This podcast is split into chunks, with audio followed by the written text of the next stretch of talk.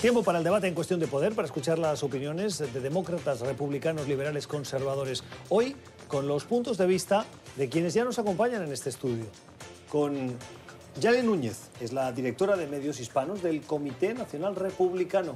Señora Núñez, buenas noches, gracias por estar con nosotros. Siempre un placer, feliz 2020. Feliz 2020. Y con Joanna Kelly. Joanna es uh, abogada, es experta en inmigración, es analista político. Joanna, ¿cómo estás? Muy bien, gracias. Siempre contenta de estar acá. Debate hoy en la Cámara de Representantes por iniciativa de Nancy Pelosi con el objetivo de eh, impulsar esa resolución que pretende limitarle los poderes al presidente Donald Trump para evitar un conflicto bélico. Esa resolución tiene muy pocos visos de avanzar porque en el Senado no tienen los votos y además tampoco es una ley que obligaría al presidente, pero tiene la fuerza de la institucionalidad es decir, el legislativo que dice que el presidente tiene que seguir una serie de pautas, de comportamientos para evitar que Estados Unidos entre en conflictos bélicos. En el fondo tiene una cierta inspiración constitucional, pero dadas las circunstancias, Pelosi cree que es necesario. ¿Qué opinas? Yo opino que la grandeza de esta nación está basada en nuestra constitución, en la separación de poderes, en que cada rama tenga el poder necesario para actuar cuando se debe de actuar. La rama ejecutiva, o sea, la rama del presidente, tiene que tener los poderes necesarios para poder responder en cuestiones de conflictos bélicos, como tú mencionas, en cuanto a lo que ha pasado, por ejemplo, con Irán. Estamos viendo que este país ni siquiera tiene el control de lo que está haciendo. Acaban de confirmar por parte del Pentágono que eh, hubo el derribo de este avión que cargaba pasajeros que no tienen absolutamente nada que ver ese avión que iba hacia Ucrania. Eh, lamentablemente, aparentemente fue un error por parte de Irán el derribo de este, de este avión. Si estamos enfrentándonos a un país como este, ¿cómo es posible que los demócratas no puedan poner por un instante al menos sus conflictos y sus pareceres políticos y, su, y sus opiniones partidistas para estar del lado correcto, del lado de la patria, de los Estados Unidos? Bueno, si hablamos de la Constitución, es la Constitución eh, establece es que este poder de declarar la guerra la tiene el poder legislativo.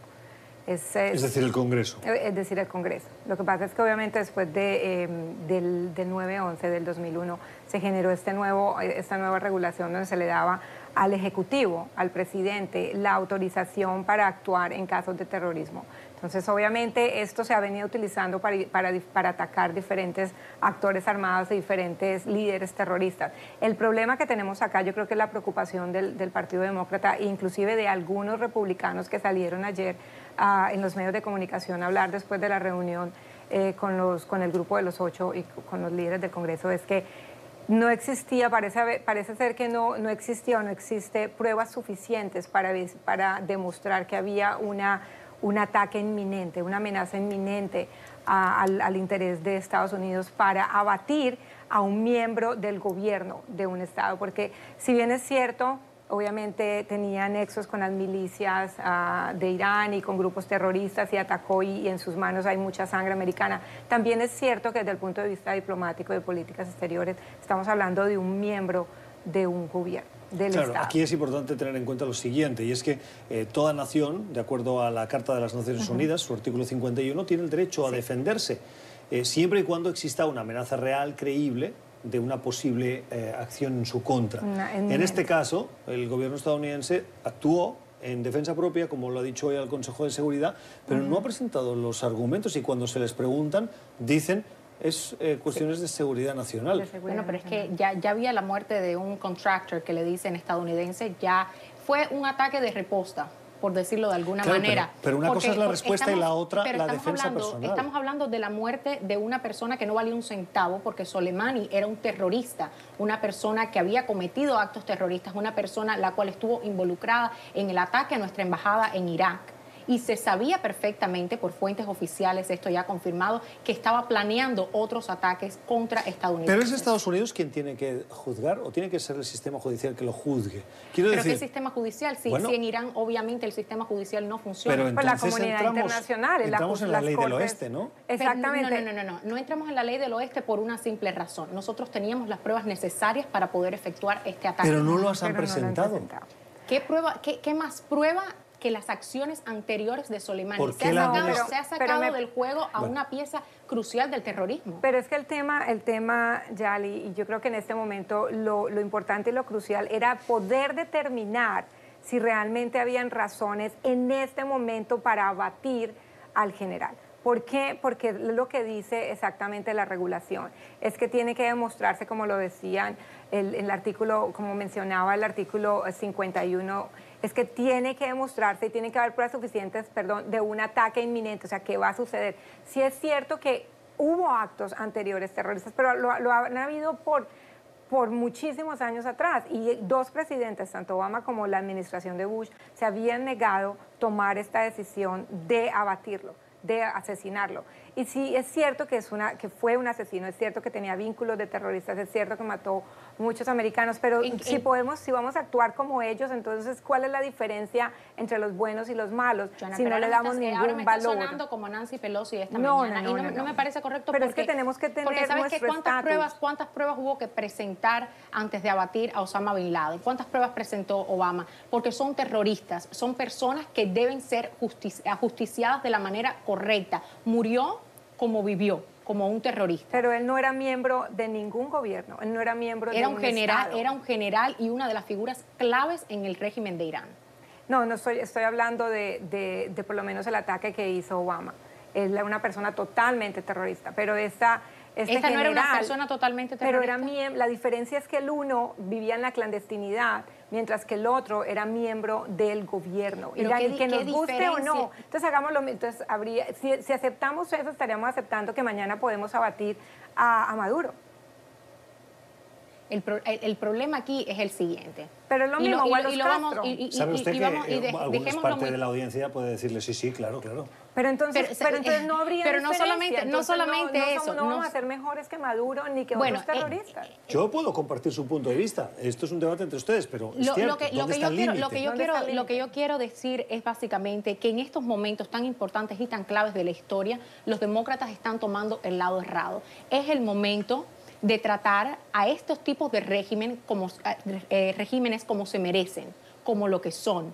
Un régimen que mata a su propia gente, que oprime a su propio pueblo, no merece que sus líderes mueran de una manera dignificada. ¿Y quién, Ese es- decide, ¿y ese es- quién decide eso? Eso, eso obvia- obviamente, las personas que están en el poder de un régimen democrático como es los No, Estados no somos Unidos. Dios y no podemos actuar como un No, no, Dios. no, no, no, pero ellos no son muere Dios y no pueden vive. estar matando a... ellos estamos- no pueden es lanzar que- misiles contra nuestras no tropas. ¿Sabes en quién yo pensé? manera. ¿Sabes en quién yo pensé? En el preciso momento que me entró la alerta en mi teléfono sobre los misiles que estaban cayendo sobre bases estadounidenses en Irak, pensé en todas esas madres y en todos esos padres de esos muchachos tan jóvenes que están en esas bases militares. Esas son las personas que Soleimani estaba matando. Y yo te entiendo porque yo soy esposa de un militar y hermana de un militar. Y que en cualquier momento pueden ser llamados a la guerra. Así que créeme que entiendo y esa angustia, ese dolor. Mi esposo ha estado dos veces en la guerra y no vale la pena. Y mientras nuestro deber como partido, como, como una sociedad democrática y estable y civil y humanitaria es que evitemos ir a la guerra lo que más podamos. And y luego finalmente algo que es importante es por qué ahora esta decisión. Y siempre, hay, siempre se ha dicho que las guerras reeligen o eligen presidentes. Y algo que, que es importante y traer a colación y, y examinar es, es el momento histórico en que esto sucede, en pleno año electoral. Antes de terminar, porque tengo que terminar, eh, les quiero pedir un pronóstico para este 2020. eh, no tanto electoral, porque me imagino que Yali defenderá y asegurará que el presidente Donald Trump va a ser reelegido y eh, que eh, Johanna va a decir todo lo contrario, que va a ser un demócrata quien va a ganar. Entonces, más allá de eso, eh, les pediría un- una apuesta por eh, qué tenemos que esperar de Estados Unidos este 2020. Bueno, primero que nada, que, eh, que el mercado se mantenga como está, que la economía continúe de la manera eh, como ha estado en ascenso completo y que significativamente el mercado no se ha visto fuertemente eh, afligido o afectado durante este, esto que ha pasado con Irán. Entonces esperemos que nuestra economía continúe creciendo porque en el progreso de nuestra economía está nuestro progreso como nación. Pronóstico. Eh, he estado pensando bastante en, en la importancia de los milenios en estas elecciones. ¿no? En el- en- durante las elecciones de Obama hablamos mucho del voto minoritario, del voto latino. Lo mismo pasó en, las elecciones de, de Donald Trump en, la- en el primer término. 2020, los milenios. Yo creo que nos van a dar mucho de qué hablar en estas elecciones. van a votar de manera masiva. No todos pueden votar, los millennials. Y, de una manera, y, van a, y van a estar activos de una manera muy estratégica en estas elecciones. Bueno, aquí queda el debate, el tiempo de la opinión de las voces que hoy nos han acompañado, Yali Núñez y Joana Kelly. El domingo las pueden ver en el programa Batalla Política, un programa que eh, están preparando y que quieren hacer algún avance. No, lo vamos a dejar de sorpresa y ahí los esperamos. Muy interesante. Vamos a estar debatiendo temas de interés y bueno, espero que nos acompañen todos los domingos. Los domingos a las 11 aquí en NTN 24. Joana y uh, Yali, gracias por haber estado con nosotros. Claro que sí, siempre un placer. Vamos a la pausa, ya regresamos.